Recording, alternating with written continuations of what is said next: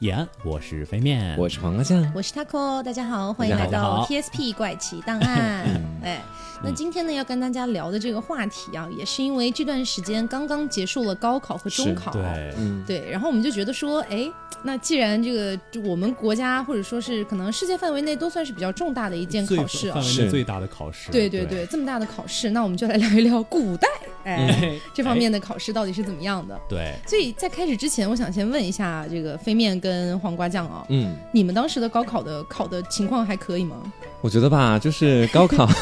也是个很随意的过程，你知道？我觉得呃都是艺术生嘛，可能就会稍微来说呃比那些文化课的考生稍微低一点点，是比一点 点啊吗？ 哎，真的有够自谦的。是，就好像先前有不少听众有来跟我建议过，说你们怎么不做一期高考专题的节目？因为我们啊没有脸。 对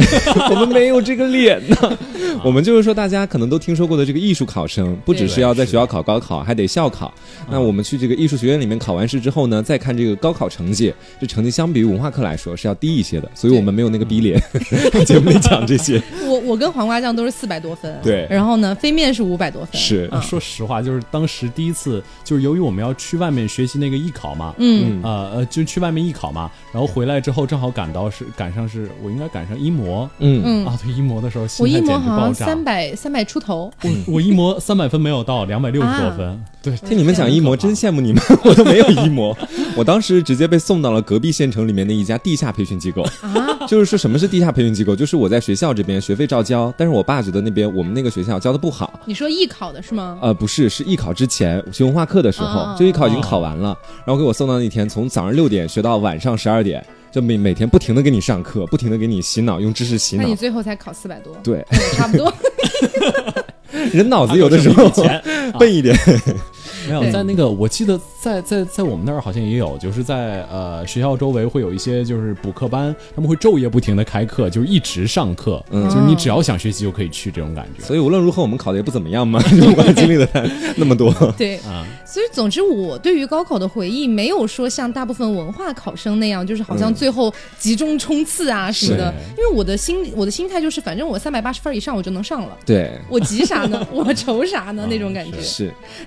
然后今天跟大家聊的就是在古代啊、嗯一个科举制度，嗯所以呃，其实我们今天聊的呢，具体是主要来讲明朝啊，嗯因为明朝呢是把这个科举发扬光大的一个朝代对，。是、嗯，但是呢，这个科举整个科举其实是从呃这个公元前五八一年啊到嗯六、到六幺八年啊左右的这个隋朝，嗯一直到清朝啊，也就是到差不多一九一九一一年也有人说是唐朝兴起来的，嗯这个，反正有一定争议吧嗯。对对，有一些人说是隋炀帝发明的啊，嗯也有一些说是唐朝才有的。是啊，对于这个争议我们就不聊，嗯但是呢，今天我们主要来跟大家讲一讲这个明清时期啊，主要是明朝的时期，这个最被发扬光大的这个科举考试，它是怎么样来玩的。嗯所以你们也可以听一听，如果你活在古代，你你去参能加考到第几关？对 对对，我跟你说，我觉得我第一关就过不 这个去。是闯关游戏。我那时候我觉得我会特别依赖潜规则这件事 情，为啥潜规则上位？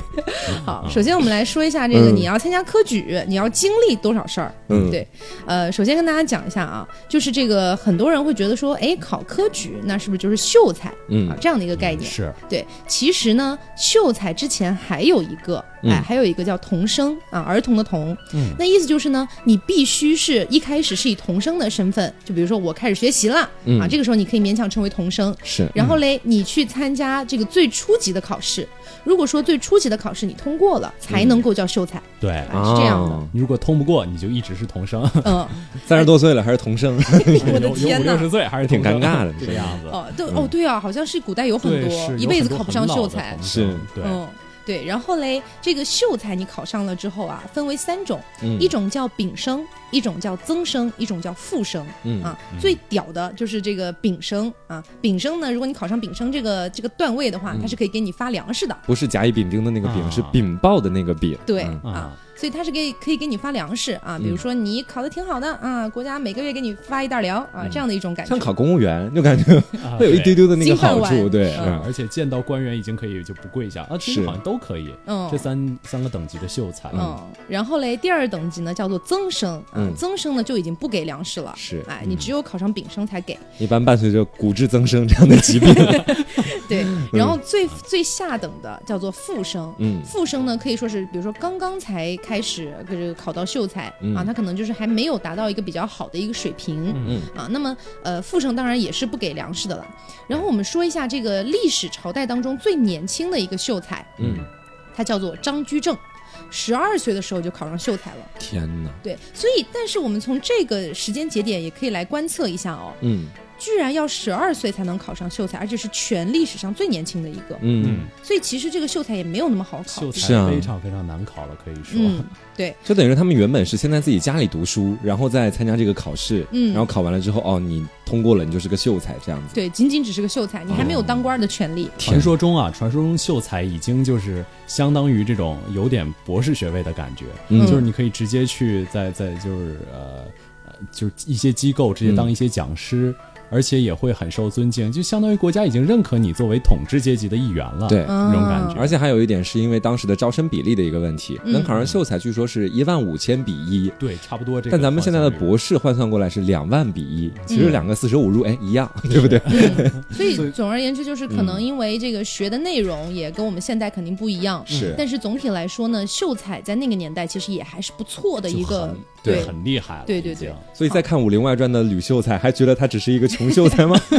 没那么简单了。嗯，好，然后我们考上秀才了之后，接下来我们要去参加乡试。嗯但是这个乡试并不是说你考上秀才立马就能去的。嗯啊，这个乡试呢，一般是三年举办一次三，年一度啊，嗯这个样子。所以完全要看你这个时间撞的好不好。哎，比嗯如说我今年考秀才没考上，明年再去考，考上了，结果嗯今年的那个乡试已经结束啊了，是那我就得再等三年了。哦，嗯，就像参加奥运会一样。年华就这么被虚对度了，对其实。对，这三年要去干 嘛呢？是嗯它不像对高考每年都有，它其实还是一个周期性的 东就西还。要对嗯每年都复习，是想想就很辛苦。天哪，然后等了三年之后去参加这个乡试， 嗯，这个乡试如果说你考上了，那么就叫做举人了。哦哎，就中举了，是这个对意思对吗？对对，范进中举，是疯了。哎对，哎，其实举人已经很了不起了。嗯是，嗯，那么考上举人之后呢，如果说你考到了举人的第一名，嗯你就被叫做解元啊，啊解就是那个解释的解，嗯对被叫做解元。那么如果是第二名，就叫做亚元。嗯第三名、第四名叫做金魁，第五嗯名叫亚魁、啊，是等等的。总之呢，它是有自己的一个称谓在的啊。是，那么这个乡试呢，也叫做大比或者是秋闱、嗯啊，因为这个为什么叫秋闱呢？是一般乡试都在秋天举行，对所以叫秋闱。啊一会儿马上会讲到的这个会试在春天举行，所以叫对中春春委委，闱。春委，哎，对，所以呢，反正就是三年一次，哎，我们去考个科举。嗯要是你这个秀才能考上，那你就变成举人了、嗯啊。然后大家要记住这个解元，就是第一名，哎，一会儿会讲到啊。嗯那么如果说，哎，我们已经通过了，我已我现在已经是举人了，嗯然，后中举了，对然后疯 了， 然后我现在要去参加会试了。嗯会试又要等多久呢？会试一般是在乡试的第二年的春天举行，啊，哎，所以相当于比如说我九月份啊，考举个例子啊，秋天嘛，嗯九月份哎，我考完了乡试，中了举了，已经，哎，然后我疯了，然后等到第二年的春天疯病好了，可能努力治愈了封建啊。对，可能三四月份啊，嗯相当于隔个半年左右吧，是，嗯然后我再去参加这个会试。嗯那么会试刚才说了也叫春闱嘛，嗯啊，他们每次都在这个乡试的第二年的春天举行，嗯也就是说这个时候举人要再去考会试，如果考中了，那么就叫做贡生或者嗯贡士，这个贡是那个贡献的贡。嗯，对对那么如果说你这个举人啊，连续三次了都没有考上这个贡士的话，嗯那么你就可以去登记。对，啊你可以选择啊，我要哎接着考，还是嗯我要不然登记对一，下但是你们算一下，考三次相当于要等十年左右。对，对，是啊，我天爷啊！天哪，十年的这岁月就这么过去而且了嗯就，古人永远的是个永远是个举人，是对，古人的寿命本来就就会相对 就比较短，对啊可能就五六十年，我可能六分之一的时光是就为了考这考个这个阶级，还可能会被疯病所侵扰， 嗯对，然后如果说你这个在明朝啊，你三次都没有考上贡士，那么你这个举人，你可以去登记一下。哎，比如说跟他说，哎，我已经考了三次了，我都没有考。我是嗯垃。圾，你帮我登记一下吧。 那么登记了之后可以干嘛呢？进入比如垃圾说榜，哎啊，比如说之后有某一个小官员死了，嗯那么你可能有机会可以顶替上顶替去，上去，但是这个几率其实也不大 的。是也算满明朝特色。嗯，是，啊，总之这个就是举人。其实举人到共生之间啊，其实应该还是有一条这个门槛槛儿的，是不然不可能给说三次都不中的话。对对，这个其实已经非常非常难了。其实考中举人，在很多人眼里就已经属于，就嗯好像据说有一个县，如果培养出举人，这个县的县长、县官这些都要都要就是会给他嘉奖，嗯是因为非常非常不容易。你别看我们，们，对你别看我们在这边说的一套一套的，就这边啊，很快这一个步骤一个步骤往下走，就中间可能隔着十几年、二十几年，甚至是对一个人的一辈子这么长的一个时间。对是对这样的对嗯努力，而且举人好像就已经就你什么都不用干，嗯就已经可以做一个大财主了，因为他会免除你特别特别多。赋税对是就这样的。嗯，OK，好。那么现在呢，我们假设说我们已经是举人考上了贡生了，嗯那么或者是贡士啊，嗯那这个时候呢，如果你的你是第一名，嗯就是你是以第一名的成绩考上的话，嗯那么你就叫做会 员啊。但是这个员呢，也是那个元朝的元嗯啊，固本培元的元啊，对不是果汁，啊，对。加入了会员组织，等于是对，那这个时候呢，你就叫做会员，还记得吗？嗯刚才我们说，如果你考上举人的第一名，叫做谢解元元，，嗯，所以谢元、会员，你们有没有想到另外一个元，什么就是呀状元？啊， 对，哎啊对不对是对是所以他们三个的第一名都叫什么什么元。是，哎，那么假如说你考上了这个贡生，哎，那就相当了不起了。然后呢，假设说我们现在已经是举人考上这个贡士了。嗯啊，那么考上贡士之后，我们会把所有的这个贡士分为三等，嗯就，叫做一甲、二甲、三甲。哎，听起来特别像普普通通话话里语面音所测说试的，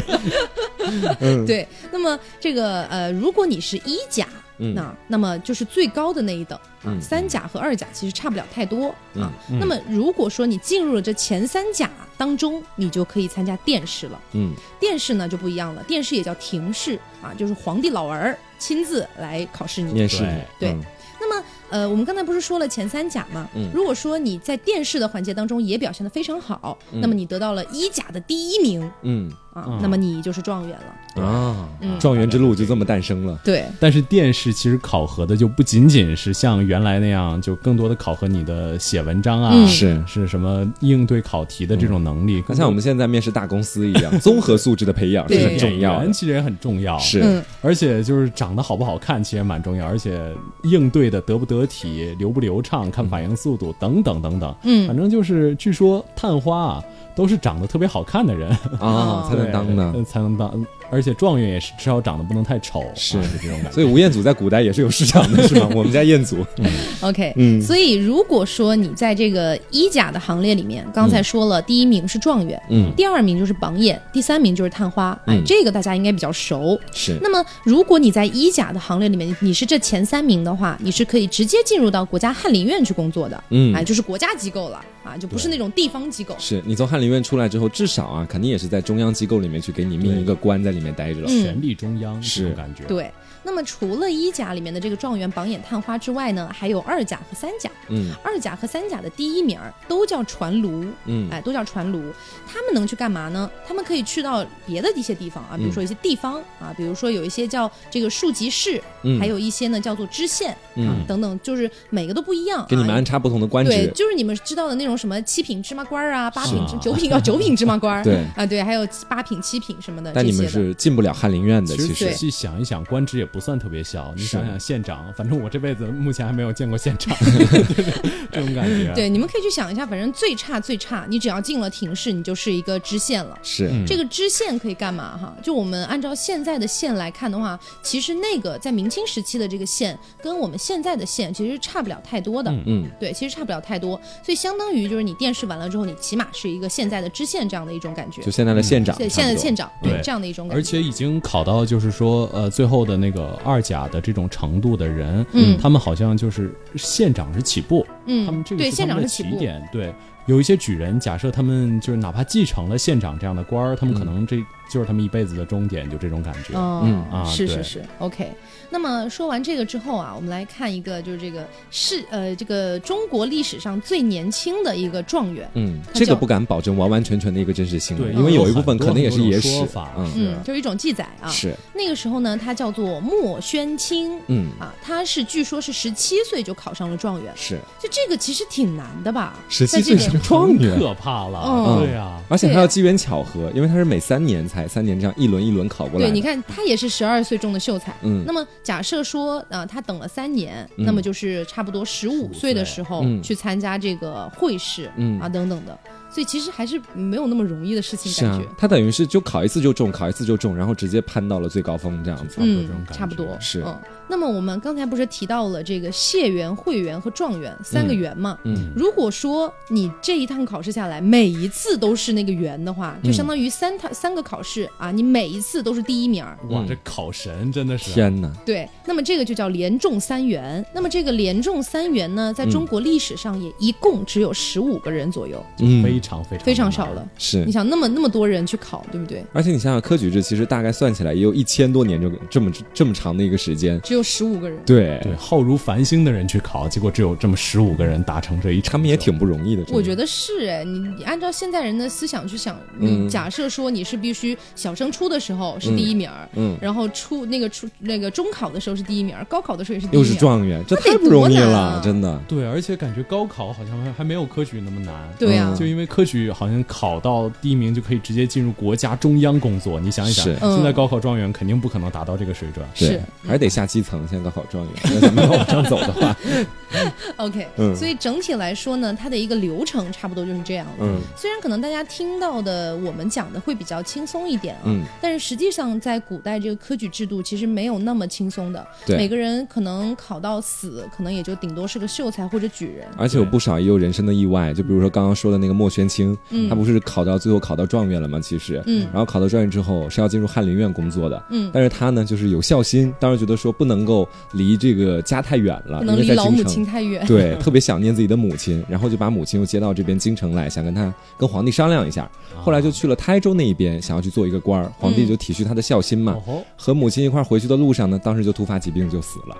啊，嗯反正是一个很挺可怜的一个人物，你其想实这么年轻的一个状元，嗯是对，真的是，嗯可以给大家一个数据，就是全国明朝两百七十六年的历史，全国的举人一共只有十一万多人，嗯就相当于每年只有只录取四百多个，嗯，就是大家可以想象一下这个难度，而且这仅仅是第二级难度的举人，再往上就更少更少，就是嗯这个超级超级难，就相当于你高考考到全国前四百名，对。这嗯个就非常不容易。而且当时其大实家可以想象一下可能不像现在这样遍地开花，比如说我们这些艺术生，嗯比如说在这个 上面稍微下低一点的那个分数线，是不是？嗯，他们当时可能出路只有一条，就读书。如果想要做官的话，对不对是？而且还不能随便读书，只是能读四书五经。对，嗯，限定死了都。对。那既然说到了这个啊，真的挺不容易的嗯我们就来说一下这个考试环境是怎么样的。嗯听完考其试实环境会觉得他们更不容易。对，因为其实考试环境并不是很好。你说嗯现在、呃，高考、中考大部分集中在夏天嘛，嗯可能有一些条件稍好一点的地方可能会开空调，是那一般的地方至少也会弄个风扇，对不对？嗯，对但其实他们那个时候是根本没有的。他们那个时候在什么地方考试呢？在一个小小的一个小隔间里面，嗯啊，就比如说你你隔壁可能也有一个人，但是你们那隔间长什么样啊？其实你们看了图片之后，觉得很像现在，如果做个不恰当的比喻啊，嗯，像公共厕所的那个一个一个的啊隔对间，对对其实跟那个有点 有点相像的，是其实它是一个长五尺、嗯宽四尺、高八尺的一个小隔间，对，相当于长大概一点六米，嗯，高宽大概一点三米，嗯高大概两点六米这样子就是的一个个闭塞隔的小间。屋子， 就说实话，就是不大好，转身都很难的对那种感觉。对，而且你想象一下，一个考生要在里面待三天，嗯，嗯他就是基本吃喝拉撒都在里面，，对，是你想想一米六的地方怎么睡觉？嗯我觉得可能那个时候的人也不高 吧，就可能缩起来就可以睡了说不定是坐着睡觉，第二天起床，哎呀落枕了，这啊 样，是很有可能。啊是那么在这样的一个环境下呢，你去考试是可以带上这个灯或者是书具啊嗯，就比如说那个文房四宝啊等等的。嗯，然后每个人会发三支蜡烛。就是你的考场用具了，等于嗯是对，那有很多人会问啊，那我想上厕所怎么办呀？嗯那其实有些人他会带夜壶，嗯但是那个夜壶呢，他们也一般不是拿来就是你知道大号的，嗯哎、就可能是在小号这个样子。是大号的话，你是可以申请出来去上厕所的，嗯但是呢，是要在你身上盖一个戳，这个嗯不是戳身呢。上了，在还是卷试纸卷上啊上，啊，卷纸上，在你的嗯卷纸上盖一个戳啊，这个戳俗称为屎戳， 对上盖戳有点像棉衣什么什么之类的是棉剪。对简洁明了，就是屎戳，嗯就这样，但是呢，据说那个时候的监考官因为要阅卷嘛，嗯所以据说他们是不太爱看到这个这个这个屎戳因这为个屎东这个西，哦字可能本来就不是特别吉利，晦气感觉有点儿可能吧。所这以个嗯考生屎尿屁比较多， 是去了吧？所以他们，有感觉而且这个我们后面还会讲到，他们也会作弊，嗯所以他们可能会担心说去上了厕所会不会有作弊的可能性。哎，这跟我们现在好像啊！我不说高考，高考不可能存在作弊的可能性的嗯，那可能是你平常在一个小测验里面，有的时候你也会联系周边班上的来同哎身上学，带着手机对哎去个厕所 一，块上个厕好想所，上厕所啊！隔间与隔间之间传个纸条什么的。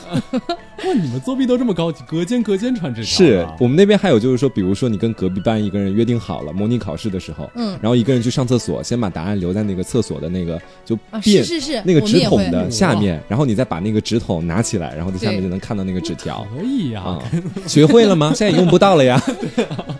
我感觉好像从来没有成为这种我作们弊有没有团体在的一份教子坏听众的感觉 啊？还没是有没不要有作弊啊！真的不要作弊，啊因为上了不要作弊啊大学之后，你就知道每一次考试门口都会挂一张条幅，就 可能考只是我们学校吧。哦。如果你们，那我们也给其他学校知会 一下。对啊就你如果考得不好呢，可以再考；嗯但是你如果考试还作有弊，机会，对，考试作弊取消学位啊！ 我跟你们讲其， 实直至入刑嗯直至 入刑。对作弊不好的，真对，的虽然我们教了大家很多作弊的方法，但是希望你们不要用这种感觉。对，总之呢，他们是在这样的一个环境里面去考试。嗯那么考的内容又是什么呢？我们刚才已经说了对，你学学习虽然你要读书，但是你只能读四书五经是啊，所以四书就是这个《孟子》《论语》《中庸》《大学》，呃，五经呢就是《诗》《书》《礼》《易》《春秋》啊，嗯所以啊，包括后面还会出现一些程朱理学啊等等的，嗯你只能学这些东西啊。那么具体要怎么考也蛮有意思的，就是在四书里面啊，这个监考官出题嘛，他们会嗯出题，会选四书里面的啊一些这个句子啊等等的，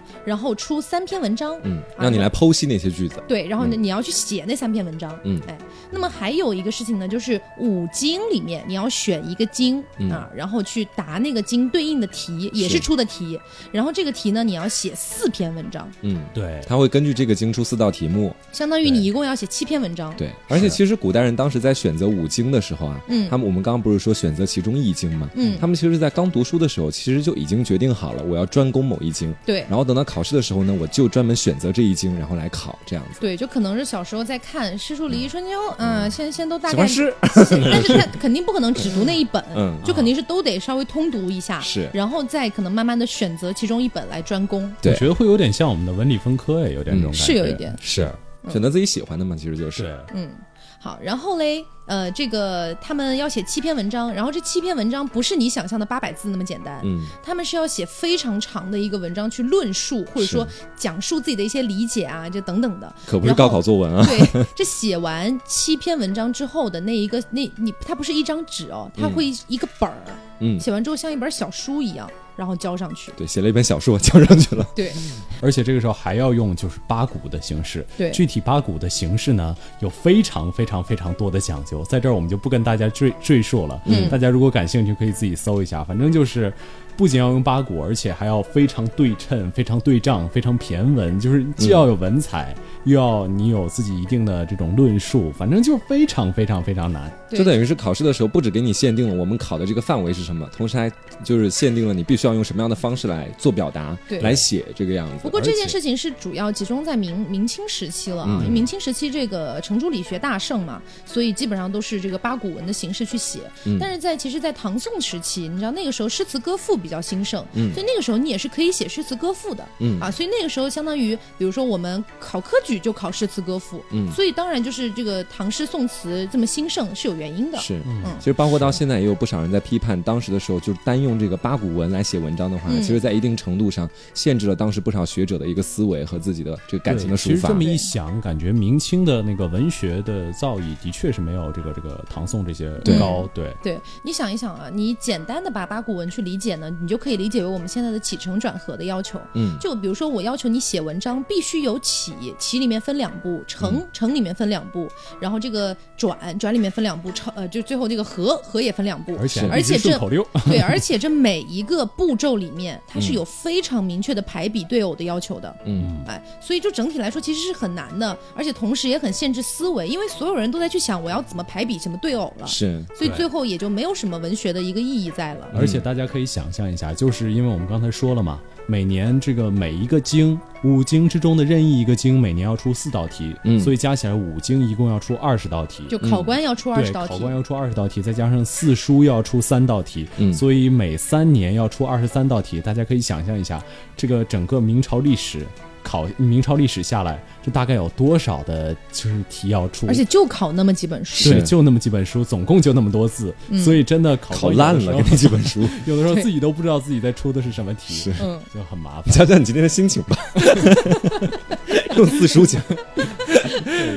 对，总之呢，他们本身考试的内容也很难啊、嗯也很难。你可能从小就得去专专攻一本是啊，这样子。然后嘞，他们考试的环境也相对有些恶劣啊，然后考试的进程又很久，而且你更别说这个呃，我们知道从会试开始，其实就是在京城举行了。嗯从会试开始是在礼部举行的，嗯所以你想一想，在京城啊，我们我们暂定为北京吧，嗯那么你得从比如说四川，嗯，嗯、或者是更远的地方，赶过去，千里迢迢赶到那边去嗯考会试，去考那个共生。嗯如果说你共生没考上啊，你可能又要再等啊，要是再等三年，你再去考。所以每一次进京赶考这件事情，其实是非常这个耗费这个，比如说人一力些物力财力，对，对可能家里面其实没有那么殷实的，对那所以就每一次去考之前都要凑路费啊等等的。是，而且还要受周边人戳脊梁骨，你这个复读 生，可能 这么讲他，那个时候我跟你讲，那个时候绝对不会有复读生这个概因为念。大家都是复读生，对，我也觉得，而且感觉古代嗯赶路的确是没有咱们现在方便的，嗯古代赶路可能真的是赶着赶着就死掉了。对是不啊是，而且你你想那个时候可能要稍微有点钱呢，可能才能有这个马匹等等的。嗯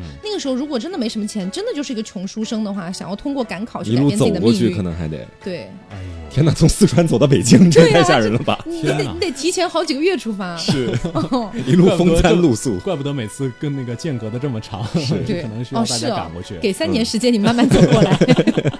嗯、所以就是他们整个一个考试的一个结呃这个结构啊，包括等等的一个各方各面，其实都挺困难的。嗯啊，然后我们接下来讲一讲，他们觉得既然这么困难，那我们要不要搞一搞作弊的手段？就不管是在什么朝有什么代，因果关系吗？是既然这么困难，没有，就是对可能觉得说太困难了，如果说不做一点弊，感觉感 对不起自万一己，万一没考上什么 的。其实不管什么是是朝代，人都会想要走捷径，就像现在也会有人在作弊，那以前他们肯定也想得到这一点，嗯，好，首先我们来讲讲作弊手段。嗯作弊手段大概其实跟现在差不了太多、嗯啊。首先第一个是怀藏，就是藏在这个把，比如说是一些书啊。第一集 或者是自己抄印的东西啊，啊，放在自己的怀里面带进去，垃圾但是其实其实还是很容易被发现的。嗯 对。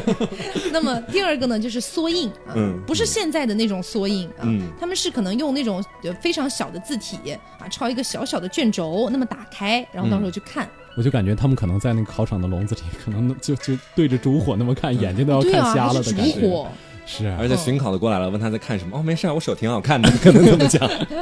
啊，那么嗯他们还有一种有一点类似于高科技的两个手段啊。嗯第一个手段哦叫银盐变黑法，是，就是他们可能在出发之前，哎，在身上，比如说在那个衣服的内衬里，嗯用盐水写字，嗯哎，然后嘞，到了考场之后，用火去烘一烘，啊，不是有烛火吗？给他们发了蜡烛，当时的对时候，啊烘完之后，那个盐水可能会变黑，啊他就能看到那个字，衣服还会点着，不一定啊，就烘一烘而已嘛。啊是，对，还有一种呢是用墨鱼汁啊，也是写在自己的身上啊，或者是这个衣服内衬里，嗯然后写好了之后用泥用这个湿泥巴盖住。啊，哎，比如说有些人进京赶考，就是身上搞得很邋遢嘛，这也是是感觉可以理解啊啊，身上有很多泥土，那你进去考吧。嗯然后烤嘞，烤烤着烤着，那个泥土不就慢慢干了嘛？嗯干了之后把泥土抠下来，就可以是，看到里面的墨鱼汁。而且呢，哦这个墨鱼汁据说啊，据说它比较好的一点是，它烤着烤着，你看完之后，它也就会自然的消失天哪啊！每一个人参加完考试，就会有多一只墨鱼死 亡。很多汁吧。呃然后还有一种呢，就是可能有一点这个武侠小说的感觉了，啊嗯飞鸽传书。啊哎，这个是真的。我们刚才不是说了，他们可以出来上厕所吗？是他们可能就会在上厕所的时候啊，或者说是考试的夜间，比嗯如说大大家都在睡觉了，这时候突然哎召唤自己的鸽扑子棱过扑来棱，扑棱是扑棱扑棱扑棱就过来了。过来之后呢，他悄悄地把所有的试题抄在抄在一个纸上，嗯然后让鸽子带回去给家里人，家里人再去找那种很会写文章的那种大大处啊，嗯然后大处来帮他写，写完了之后，或者或者是一些要点等等的，嗯再写在纸上，再让飞鸽传回来。啊，那他是在厕所里面再把那个东西记下来，然后再回考不场。一定是厕所，嗯啊，他们可能会提前就培养过，就很久很久以前就培养那个飞鸽传书的那个技能。是因为你们要知道，古代的鸽子不是不是你跟他说宝贝，你去一下哪里哪里，它就去 了。就不是靠许愿可以成功的。对，这鸽子是你得培养的，就是是它只它基本上只能跑指定路线。嗯啊，所以你得提前很久就去培养那个鸽子，从那个考场飞到家里，再是从家里飞回考场这件事情。但是就是说，飞哥他们不是拿到纸条了吗？拿到纸条之后，然后他们们是在厕所把那东西记完，然后把纸条扔掉，不不不而带回考场不一定是课，不一定是厕所，也可能是夜间的晚上，啊嗯。那他们拿到纸条之后怎么处理呢？就就就抄呗，就写呗，会有人发现吗？那就不就烧掉吗？有烛火呢，怕什么？哦或者这样吃掉子，小燕子 一样。感觉没有烛火的话，他们作弊成功率会小很多。 是对唯一的道具现没有场，烛火怎么看得见？没有办法。对唉，还有一种办法是马桶，哎嗯利用 马桶。 这就是听起来就很恶心。对他们不是可以自己带夜壶吗？嗯然后呢，他们会把那个夜壶做成中空的结构，是哎，就是一种可以你可以把什么东西拿出来，嗯哎，拿出来之后里面是中空的，中空的里面可以塞很多纸，里面可能还提前装一点什么什么各种各样的液体，让大家不想去检查。哎，你说是这个造纸术也是怪造纸术，你说要是一直都是古代，都是那种竹简，塞个屁，对不嗯对？嗯是，但他们自己制作就写题的成本可能也高了，因为可能在竹简上写字啊什么的，嗯是要刻是吗？当时的时候呃，刻竹简不一还是定写竹写简也可以。墨啊就可以墨嗯墨就可以，对嗯是所以呢，为了应对，当然那个时候还有很多替考的啊，嗯呃，就比如说这个温庭筠就很爱替别人替对，考、据说啊，这个是野史啊，野史野就史，是据说有一次，他好像嗯，就大家都在看着他，但是他还是替了八个人考 试， 就不知道是怎么做到的啊。当然，这个野史大家可以信可以不信。是啊嗯，所以为了防止啊、嗯这么多人就是去作弊，那么当然啦，也是有这个防作弊手段的。是对道高一尺，魔高一丈啊！啊，魔高一尺，道高一丈， 对不 起。 所以他们， 所以他们防作弊的概率，就是作弊成功的概率其实也很小嗯，啊，因为他们会整体的有一个非常严格的管控 制度。对嗯，而且作弊失败，纸质入 刑。对，等会儿我们来讲一下作弊失败会怎么样的结果啊。嗯，首先就是，如果是这个这些答题的人，哎，差不多已经答完了之后，是有五道工序。嗯嗯第一道工序是这个试卷上交给这个考官，嗯，然后嘞要把这个名字糊起来就，像我们现在一样，是就要像把现在那个个密封线，对签那个签签名栏是要直接被糊起来的。嗯，对，对就阅密卷封的线时内候不得答题这对样子对对啊。然后嘞，再送到一个叫做迷封所的地方，嗯，然后迷封所的这个叫做迷封官，嗯再把这个试卷啊去再进行一些编号啊，然后嗯誊抄。嗯，所以其实他们自己答的答卷是不会送到最后的监考官的手里的，他们是要交给誊抄员去誊抄的是啊。所以这些誊抄员其实也蛮辛苦的哦。对他们就等于把原本的那些人写的东西都抄了一遍，而且我们前面也说过，每个人写的可都是一本书啊。对啊，这可能是为了防防止他们，比如说在留里下面做暗记号嗯或者是看那个字迹什么的。是，就好像有的达官贵族可能想自己家族的人去考一考，那就跟自己家族要考的人说，哎，你到时候就用这个笔记，你的对那个笔记我记一下，或者你留个什么暗号什么的。嗯那这个誊写可能就是为了预防这种情况的发生。嗯，啊这个誊写，万一哪哪次心情比较不太好，万一哪次写的比较草，那可能这个考官也就考生也就比较比较不幸运，我觉得应该对会选字迹比较优秀的人誊 写。至少比较稳定，我感觉是啊，对。然后誊写完了之后，再交给这个校对所嗯，啊，到时候还要再校对一遍，就是嗯看看你有没有有没有给人家抄错啊。是人家万一写的是好的，你给写成坏的也了。怕这个誊抄官作弊了，其实嗯也是。对嗯，好，那么这个再校对一遍，校校对了之后呢，再交给这个收掌所去嗯收藏起来，嗯那么就可以开始这个改卷了。嗯啊，所以就是相当于最后的一个步骤呢，是交给这个收掌所，收掌所再统一交给主这个考官，然后去评阅。所以呢，呃，这个考官看的这个试卷其实也是经过誊抄，然后再经过校对，嗯啊，然后最后被统一的再交等到等他们等嗯手等一里。系列是手段，对反复处理，就是怕你作弊。而且他后面还说到要收藏，那也就意味着说，如果后面查出来你作弊或者什么的，是不是或者看成笔记什么的，会会不会像咱们现在考试一样，就是说在那调个监控那样， 对对调监控就是再复盘一遍这样。后面我们会讲到有一件事情真的很恐怖的被复嗯是，盘而了。且我记是得考官好像也有条件的，是据说是嗯只有外省的才可以去做，对吧？对，就是不可以是本省的，而且要是就是已经考到那个进士的一甲或者二甲，还有三甲这种水准的，才可以去做考考官这种水平。嗯嗯，而且呢，其实我们刚刚说了，除了这个在批卷方面的这个防作弊手段啊，嗯还有一件事就是，其实这个监考官他不是一个人去改你的卷子，嗯是非常多的这个监考官一起来，比如说三四个人一起看，嗯然后嘞，这个考生的实际水平不是也不是一个人说了算的，是三四个人可能要一起讨论一下，哎，这个考生。到底怎么样啊呢？哎，他到底怎么样嗯呢对？等等的我，嗯这还样挺喜子。欢的，是啊就我啊觉得不是很好， 我觉得不行，我觉得可以。 他没有完美的体现存天理灭人欲这一点。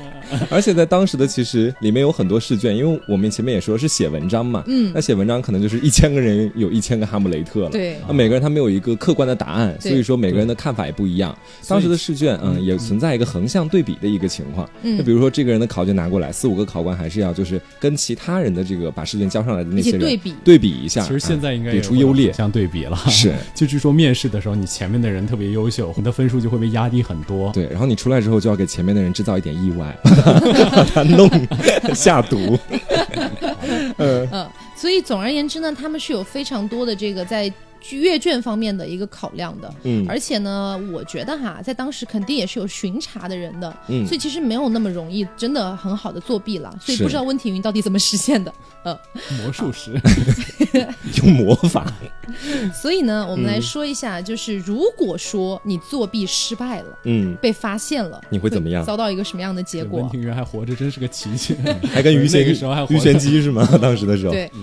是这样的。嗯如其实普遍来说啊，大部分的这个作弊被发现之后呢，都是被发配的，嗯比如说发配边疆啊，宁古塔、 发配宁古塔，还珠皇格格 上，朕妾的父亲已经 对之类的。可能搭配雷峰塔。那如果说你本身已经嗯是官员了，比如说你本身已经是官员，你想要去考到更高的，也是可嗯以去考的嘛。但是如果你一旦作弊被发现，你官职就没有了，直接是被贬为庶民。哎，啊，这么惨的，啊，嗯，就等于说你前面考的都白考了。是，那有一件事情是在顺治帝的时候发生的。嗯顺治爷呢是这个大清朝的第一位开国皇帝嘛，嗯啊，守卫皇帝。那这个守卫皇帝呢，他有一次，我觉得可能也是有点想杀鸡儆猴的意思吧。嗯总而言之，他当时呢，啊、发现了一件这个监考官和考生一起作弊的事情。 啊，啊嗯欺负我们大清，岂能有此种事情发生？此种事情是 什么？总之就是他俩呃嗯发现他俩作弊，作弊完了之后呢，顺治爷超生气啊，嗯他说这个呃我好不会容乱易 恭维， 我好不容易搞个科举啊嗯，我想要招点人才，你给我搞这种事情是吧？嗯反正就很生气。生气完了之后呢，他干了一件事儿，他把这俩人一块儿处死了。啊，处死还不算完，处死不算完，株连九族吗？还得没有。 没有就这个太吓人了。对嗯，顺治帝就说，你们这一批考试通过的嗯人全部重考，这个比较刚啊，无视全人部权。重考。然后如果说，如果说我发现里面其实有本身已经过了的，嗯但是重考发现其实根本不是那么回事儿的，嗯，一样的也是要处罚的。天哪！嗯，这不就跟咱们前段时间那个论文查出来造假，然后所有的接下 来都得重查论文都那个怪事改儿？天是年 多少多少人恨他呀、 是嗯啊！ 所以整体来说呢，在古代的一个科举制度大概就是这个样子的。是，嗯啊，我觉得听起来其实，呃，跟现在的高考有那么一点点相似，但其实还是要难上很多对，的感。是觉比高考的稍微难一点，而且现在咱们基本是全民都可以接受教育。嗯在那个古代的时候，你基本你安心读书就就已经处于这种有点地主阶级，是就至少剥削别人。是对我最近在学政治， 就剥削别人这种阶级了。对嗯，而且现在基础设施做的也挺好的。你说咱们艺考， 就是想 到想到哪儿去校考，就是坐高铁、坐飞机就过去了。啊他们是当时去京城考试，不是还得走过去，有点钱的还得坐马车过去吗这以前要是有艺考，那简直我了。们真的完蛋了，真的。 那我们当时如果是校考还得走路的话，我还得是从四川走到浙浙江我，还得从安徽走到杭州。你那个比较 近啊，我太远了吧？我可能要从东北长白山走过来。呃，所以总之呢，这个整体的来说呢，科举制度就是这个样子。嗯，然后其实呃，我觉得哈，大部分人可能在古代的时候啊，就是因为这个地主阶级其实确实是很少的，嗯你不可能所有人都是地主阶级，是所以大部分还是平民百姓。嗯当然，平民百姓也是有一部分、一小部分是可以去参加考试的，嗯啊，比如说这个，比如说家长就很希望孩子能够通过读书改变自己的 未来， 这不就是我妈吗？哎不不想要像爸爸一样以后当一个杀猪 啊，这不匠、是我嗯妈。 就等等的啦、啊，所以呢，可能还是会这个努力的赚钱啊，等等的送孩子去考试。是啊万般皆下品，唯有读书高嘛。是嗯不过那个时候，说实话，平民读得起书的人还真的不是很不多了，不多了，就少更部多的分。嗯就是整个在田里就可能干一辈子这个样子，不能靠知识改变自己的命运。哎，不过如果你们当时在那个朝代，你们会选择读书吗？ 我我如果是大家闺秀的话，你是落魄那个我是落 魄的，落魄是吗家族的，对，嗯。落女孩子本来就不太女孩子不可以能哦不能在的闺中对是对，但如果你是男儿郎可呢？能还要裹小脚。嗯男儿郎家里很穷是吗？嗯， 那就算了，陪爸爸杀猪吧。其实我也觉得，我觉得种田这种田园生活也蛮适合不是我你，的。你想一想，如果说你嗯本身脑子没那么聪明，是然后你也没那么多大抱负，嗯啊，然后你还非得去凑那个人，凑那个人数，是然后就考那么十几二十年嗯，你家里的田你也不管，你就天家天在里那的苦天读 书，， 你这么代入了吗？家里的天， 本来就是嘛。是，其实我也不太想当男生，在以前的时候， 因为我觉得男人还要种田杀猪 太累了。那以前我女想在人闺也房很里，苦啊，女人还要被女三子妻无 四才便是德， 给我不读书找到了很好的理由吗？不是，你想想，万一以前你很穷的时候，然后你比如说家里的这个爸爸妈妈死了，万一，嗯嗯然后你还得去卖身葬父，卖到身也还青不楼错，然后你可能你可能还去不了青楼，你还得只能去个窑子。嗯，就是虽然过着挺淫乱的生活，但是也未尝现在不是想过。所以飞面会愿意吗？怎么说呢？我觉得我应该还是会愿意吧。这又不是电车难题，你好好想想，有答案的。 就看看家里吧，看家里的这个这个具体的想不想？因为我觉得读书其实本身，不过啊，嗯，就是怎么说，我现在在不读书的时候，我才真正发现了知识的可贵。嗯在当时读书的时候，其实是会会在那个年纪会存在一点叛逆的，就不哎，是很想是读书。嗯有的时候我回想起来，我初高中的时候，我都会觉得我、虽然那个时候我还是有一点在认真学习，但是感觉不够，嗯就是其实大部分心思还是放在啊想跟谁谈恋 爱啊，想跟谁一块儿出去玩啊什么你之大类学的不。也是这样？哎，其实说真的，我还就想过这种生活，我没有觉得很想回到高中那段时光，我就想在古代当一个深闺的那个女子。我觉得可能是因为你大学还没毕业，对就是这样你吗等到对毕业再过个一两年，我现在也不太上课就是就就是是因为到时候没回毕想业起所以你来。才不想上课。哦这样子对是吗，因？为我当时毕业的时候，包括我在整个大学期间，我也没觉得我虚度感觉光我阴啊，自由了。我觉得我挺好的呀，这对啊个知识有什么好学的？是但是直到我毕了业之后，然后有的时候就就可能对于很多年纪比较小的朋友听起来，他们可能会可能会觉得你呃又臭又长的就老很生矫常谈情。是，但是你真的到时候回想起以前的那些时光，你可能不会觉得当时的班上有多么的可爱啊，或怎么样，但是你一定会觉得当时想如嗯念果知识的味道。多学点东西就好了。嗯是但现在包括能用得到是吗？对对，包括其实我觉得初中、高中的、呃这些知识，其实如果你真的全心投入的话，这话虽然说着有一点点教育意味说儿教，嗯对，嗯但是其实真的蛮有意思的。对，是就是你如果一直呃，如果你真的知识高考，这可能是相对比较公平的这种阶级晋升的手段了，嗯，嗯，只能说是这么这么说了他。把问题说的好现实，阶级晋升本来就是啊，是这样子对啊的，嗯，对，，而且相较于古代这种，就是你一年招不了几个人的，嗯咱们现在的高考可以说已经是很已不经错了，非常疯狂扩招对，了。真的能改变自己的命运。作为一个在学校里的人，还是想当大家闺秀。其实，其实我说真的啊，嗯就在我小时候看到过很多人的那种说法嘛，就说、嗯呃，读书也不一定是唯一的出路。是这句话我认可，不是唯一的出路对，但是是大部分人的出路。对嗯，对我举个例子啊，比如说，呃，有一些同学，我现在没有在说教的意思，就完全是我自己的感悟而已啊、嗯就比如说，呃，我初高中的时候，有些同学可能也是不太认真学习嘛，嗯然后也没有像我一样拥有天资聪聪颖的这样一 个，你知道天生丽质这样的感觉就艺术，哎，可以考 艺术，他们可能也没有这个条件，嗯，然后也就浑浑噩噩的啊，嗯可能考了一个一般般的一个大学，嗯啊，，或过者着一是般般的生活。对，或者就是你可能从来都没有听说过的那种大学的名字是，他们可能也觉得过得蛮开心的。嗯但是从现实意义的角度来说，你的校友、你的大学之后的朋友、嗯你身边能够经历的、这个接触的所有的阶层，嗯包括你这个大学毕业之后能够接触的所有的这个公司，嗯包括一些企业等等的，嗯全部都不是一个阶级的。是，非常恐怖，这是我毕业了之后才意识到的一个问题。其实你这让我想到前段时间的时候，我去了一趟浙大，当时的时候，嗯，因为浙大呃大概是我们五六十个，呃也不能说五六十吧，十几个学校这么大 吧，因为浙大真的特别大，是这个也是他主在要是咱杭们学州校特别小， 对最大的那个校区。我当时在里面，我就大概就逛了一圈儿吧，嗯我就大概感受到了那种可以说是浓浓的那种知识氛围和一种学术气息在里面。嗯，是倒也不是说特别的让我想要赶快从良呼吸去对学学习习文化课什么的，我只是觉得说那种感觉是在我目前生活了这么久的这个世界里面嗯没有看到的另外一个世界的样子了，对，所以我会对那里有点心生向往。就他刚刚说到这个圈层不一样，确实 不一样。我以后可能认识的是某个明星、某个网红，可能是这样。你但是他们可你唯一能能认认识识的网红就是我。的，我自己也是网 红，多照照镜子，多认识认识自自 己。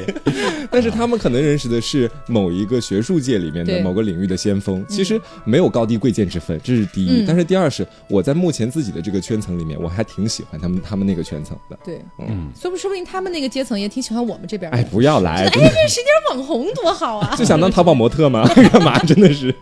因为说实话，确实是，嗯，就比如说我，呃，我这个，我前几天不是回重庆了嘛， 嗯然后我没有见我之前的一些同学，因为大家也都忙，嗯但是我听说了一些我之前同学的事情，嗯，我才知道，那个时候我才知道，其实我们国家的本科率其实并不高，对嗯，大概好像只有百分之二十六、二十七这个对样子。是，然后我的可以大部说分嗯对我的大部分的同学，而且当时我们那学校都还是重庆的重点中的重点了，嗯所以我就很惊讶于，我其实很多同学都去了专科，我当然没有瞧不起专科的意思，我嗯强调一下哦，我只是我自己的学识太浅薄，嗯我不知道这件事情，所以我知道这件事情其实之后我蛮惊讶的，嗯然后我就问询了一下我这些朋友之后的一个这个，比如说毕了人生业规划是嗯哎，吗毕了业之后他们去干嘛了呀之类的，问问问了一下，就是比如说这个网上问了一下，嗯然后呢，大部分的同学呢，就可能是在一些小企业里面做一个文员，嗯啊，或者是在这个咖啡厅里面当一个咖啡的这个呃调调咖师，就、啊呃咖啡师师，对嗯咖啡师之类的，啊这也算有一门手艺的。嗯对，当然没没有没有任何不好，这是你自己的选择嘛。是播音也只是门手艺嘛？对，其只实是我们要说的就是这些工作确实在收入的天花板来说是非常低的嘛，嗯对不对？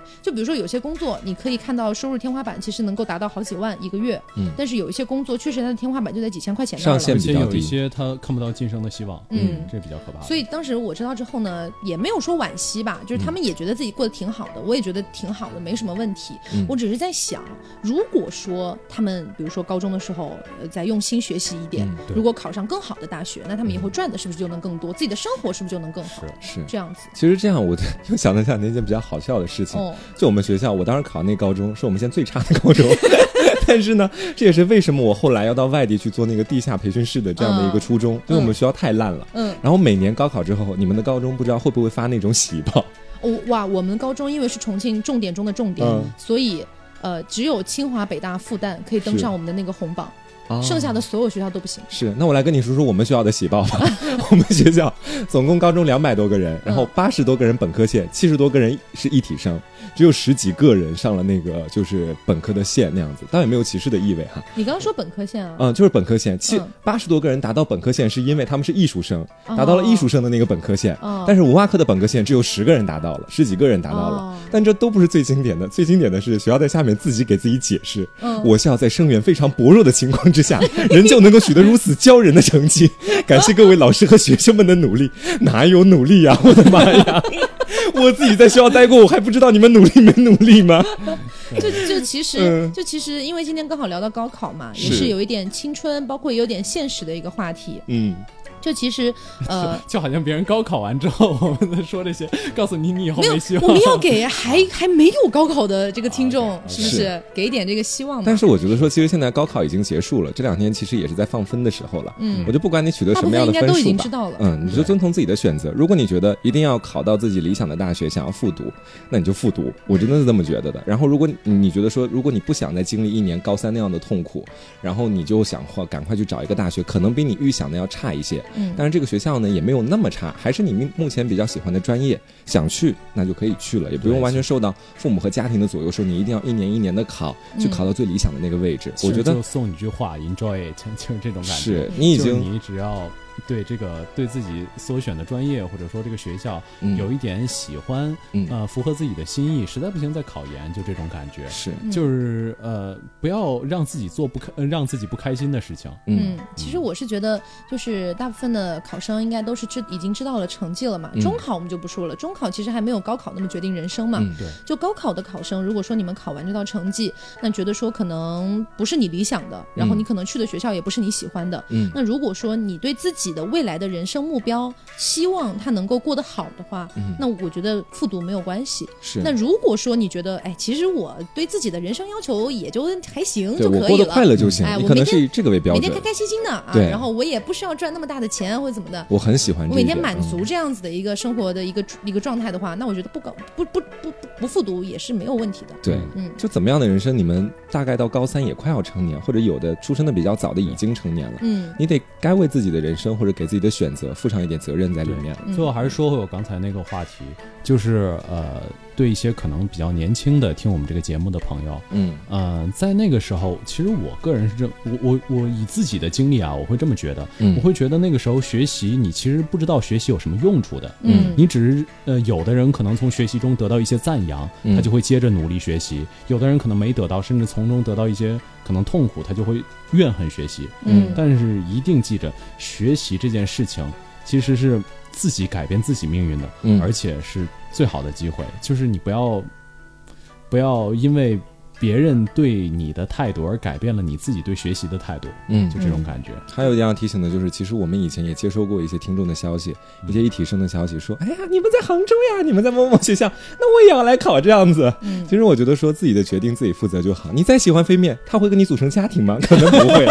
所以对不对？没有什你么说意的思像啊。我，你说的像我是个不婚主义者一样，不至于 了。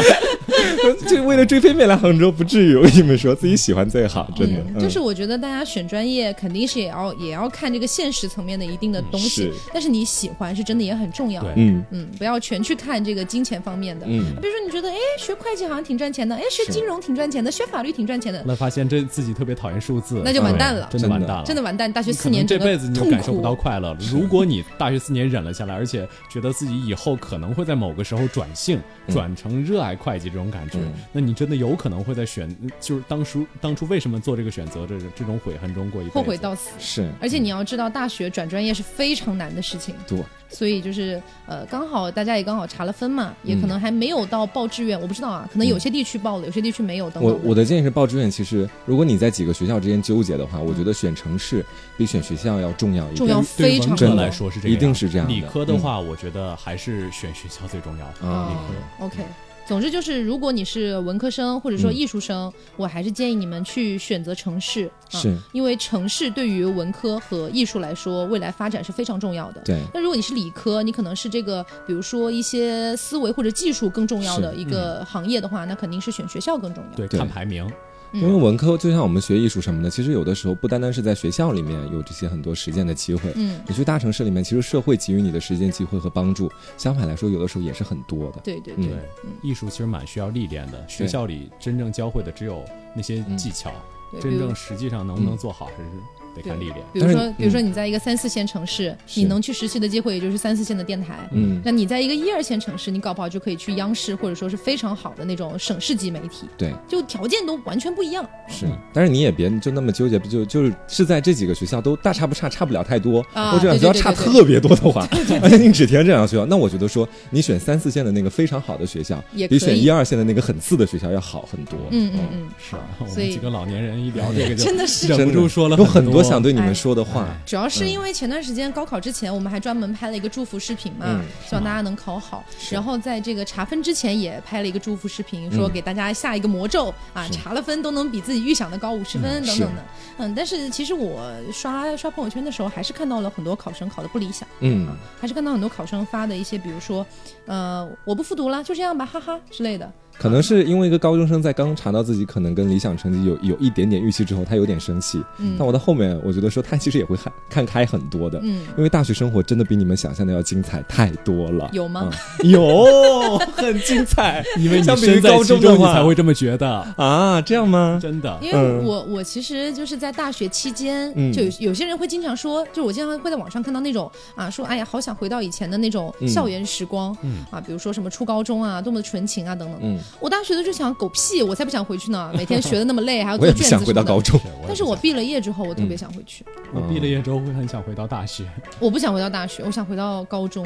就是我我我会觉得我会觉得我有一点遗憾，嗯因为我觉得我高中没有好好的学习，是然后考的学校虽然我觉得还可以啦，但是没有没有觉得说是非常非常好的学校，嗯，就我觉得还是有一点落差就感在那里，有一点点对不起自己。嗯，嗯，对，他已经走到这一步了，我们都就这样吧，箭在弦上了，不得不发，没关系，你们是希望的，对不对，听众们？对，特别是还没有到高考的同学，我觉是得抓紧吧，嗯，对，加油！嗯，那今天节目就是这样啦。嗯然后嘞，希望大家这个考试的成绩都很好，也可以去到自己想去的地方。考对的自己没有那么好的，也不要灰心，相信自己，在未来一定会绽放出更多的光彩。嗯，嗯对，嗯，我是肥面，我是黄瓜酱，我是 taco，我们下期节目再见喽，拜拜拜拜。